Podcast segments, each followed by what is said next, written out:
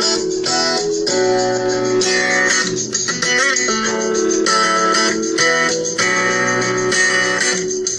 sol, vê se não esquece e me ilumina. Preciso de você aqui. O sol, vê se enriquece a minha melanina. Só você me faz sorrir. E quando você vem, tudo fica bem mais tranquilo. Bom dia, galera! Começando aqui mais um podcast. Estou criando esse podcast aqui para apresentar um trabalho que o professor Silvério Leal Pessoa ele pediu. O professor Silvério ele trabalha a disciplina Tecnologia da Informação e da Comunicação na educação básica. E ele pediu um trabalho que a gente meio que desse uma aula falando de um determinado tema que a gente escolhesse. Então, estou aqui para apresentar esse trabalho criei, criei esse podcast a fim de passar um conhecimento através desse podcast. É, como vocês já escutaram a música, o tema hoje vai ser festa.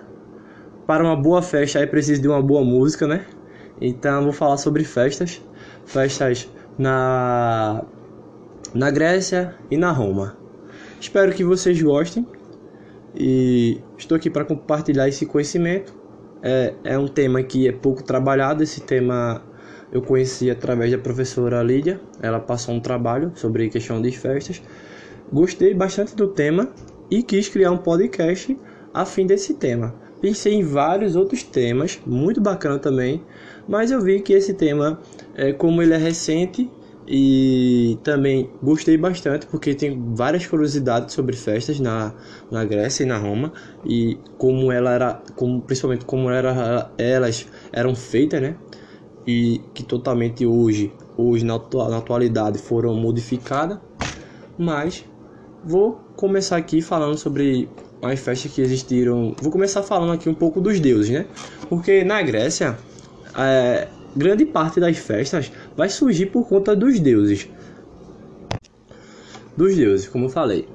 É, os deuses nacionais, em todos os tempos, em toda a sociedade, o homem que honra os seus deuses com festa, estabelecendo assim dias durante os quais somente o, o sentimento religioso reinará em sua alma, sem ser chamado a pensamento ou trabalho terreno. Então, naquela época, a festa era muito ligada às questões religiosas, entendeu?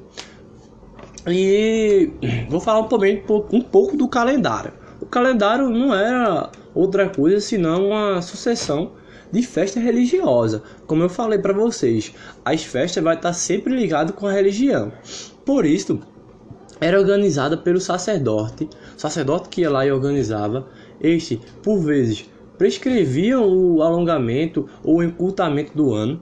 Entende-se que a razão do calendário de, de uma Uber se diferente da ela se difere das demais, pois nem sempre prestavam culto pois nem sempre prestava culto ao mesmo Deus.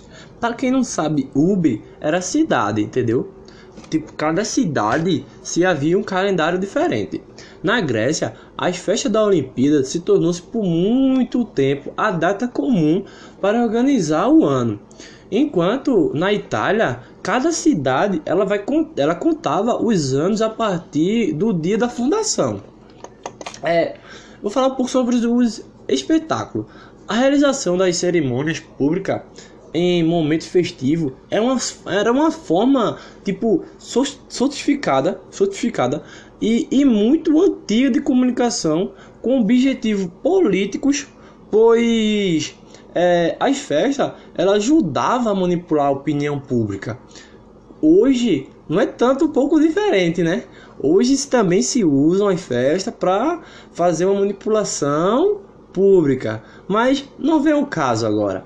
E persuadir através de imagem e legitimar o manto, sendo deste modo um dos vários instrumentos de poder naquele período. No desenrolar das festas, divulgam-se é, imagem, mensagens, símbolos, mitos são contados, mitos são criados que vão auxiliar no controle social E a linguagem festival, da, do festival é, era tipo o que explica era o que explicava seu alto poder de persuasão, entendeu? E de buscar de consentimento e de apoio ao poder, entendeu? E vou falar um pouco sobre Roma. Religião e poder, elas se misturaram e em solo romano e geraram grande confusão. O calendário de festividade em Roma era imenso e comportava verdadeiros circos festivos, bastante heterogêneo nas formas de comemoração. Eram, eles faziam coisas assim bastante diferente uma das outras, entendeu? Eles não seguiam um padrão de festa que ah, nós vamos fazer aquela festa, pronto, não. Cada cidade fazia a sua comemoração diferente, entendeu? As festas elas se mistura, misturavam por várias formas de agradar os deuses e aos homens. Umas festas em umas mesma festividade, podiam correr procissões festivas, sacrifício de animais, jogos, gladiadores, banquetes, faziam enormes banquete público, corrida de carro e entre outras atrações. Roma chegou a ser habitada por um milhão de pessoas, em, em, em maioria desempregada. Por isso o imperador ele procurava manter a população ocupada com as festas e os espetáculos. As lutas de gladiadores faziam um sucesso imenso. Iniciada durante a República Romana, ela tornasse um evento de extremamente popular e de inúmeros é, anfiteatros como o Coliseu em Roma foram construídos para que esse espetáculo é, é, é para que esse espetáculo é, acontecesse os triunfos oferecidos aos militares também eram um importante evento para a cidade. Muitos deles eram recompensados por estalta, é, é, ganhavam alguns animais e entre outras coisas. E agora vamos falar um pouco também sobre a religião, é, a festa na Grécia. É, para quem não sabe, vou voltar um pouquinho. A festa que era mais famosa em toda Roma era a festa Sartunária a Saturnária ela vai ser vai ter registros de que ela evoluiu para o carnaval de hoje. Tiveram início na Roma antiga, a celebração era conhecida como Saturnária, era realizada em dezembro, era um especial, um especial de festival realizado em homenagem ao, ao deus Saturno, entendeu? Essa festa foi de grande importância naquele período. E agora eu vou falar um pouco sobre Grécia. Havia ainda a festa dos campos. Grécia, é, muito parte do, das festas de Grécia, da Grécia, vai vindo dos cemitérios, da, dos, dos fazendeiros, das pessoas que moravam no campo, que plantavam. E eles faziam muito essas festas para agradecer a colheita pelo o ano que foi de colheita maravilhosa que eles tiveram, entendeu? E também é, tanto na Grécia quanto na Itália, na Roma, cada ato da vida, da vida do agricultor estava preso a sacrifício. Eles executavam-se os trabalhos, é, recitando hinos e, e hinos, hinos sagrados que eles criavam para os seus deuses.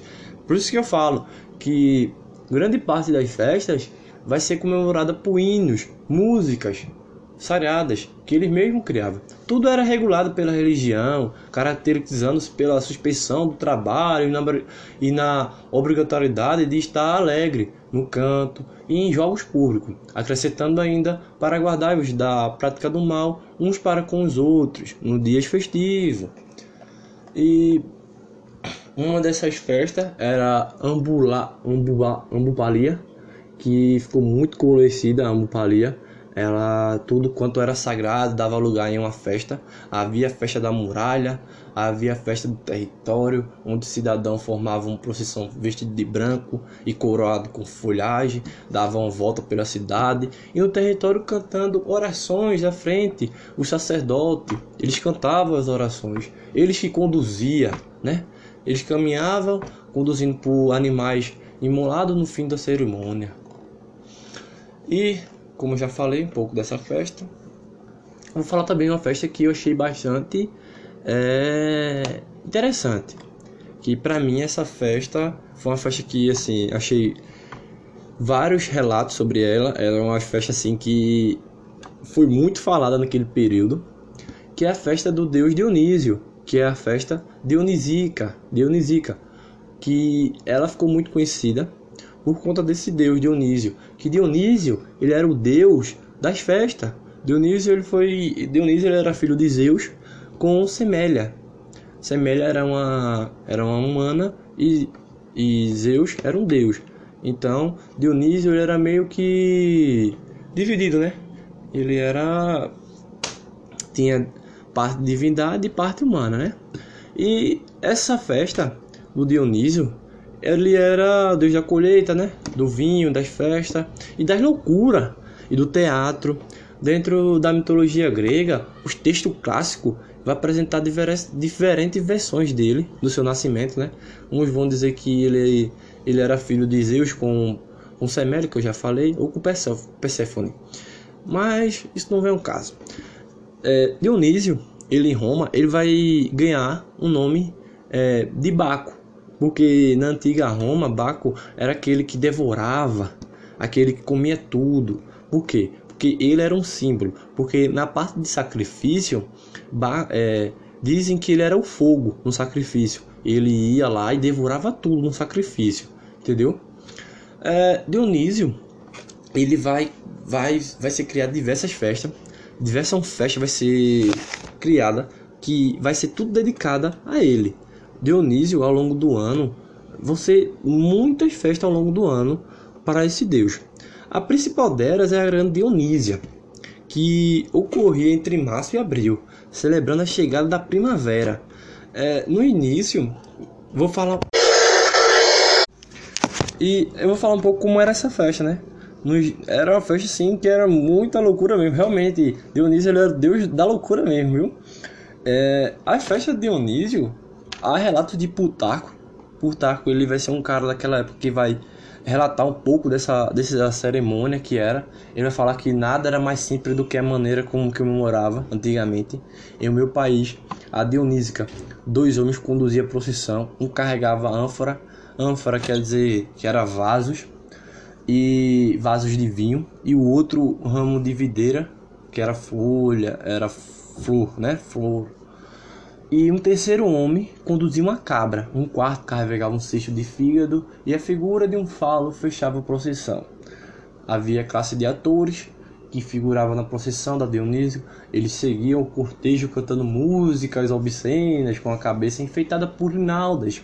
Grinalda é como se fosse é, seria uma coroa de flores as mãos cheias de flores e fingiam estar bêbado. Eles vestiam um cinto grande, falos de madeira ou couro.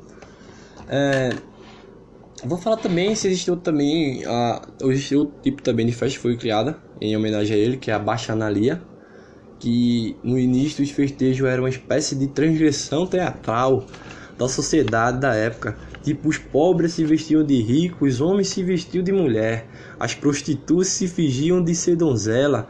A festa durava três dias com alto consumo de vinho e, os, e as relações sexuais eram abertas. E também era considerado normal naquele período, entendeu?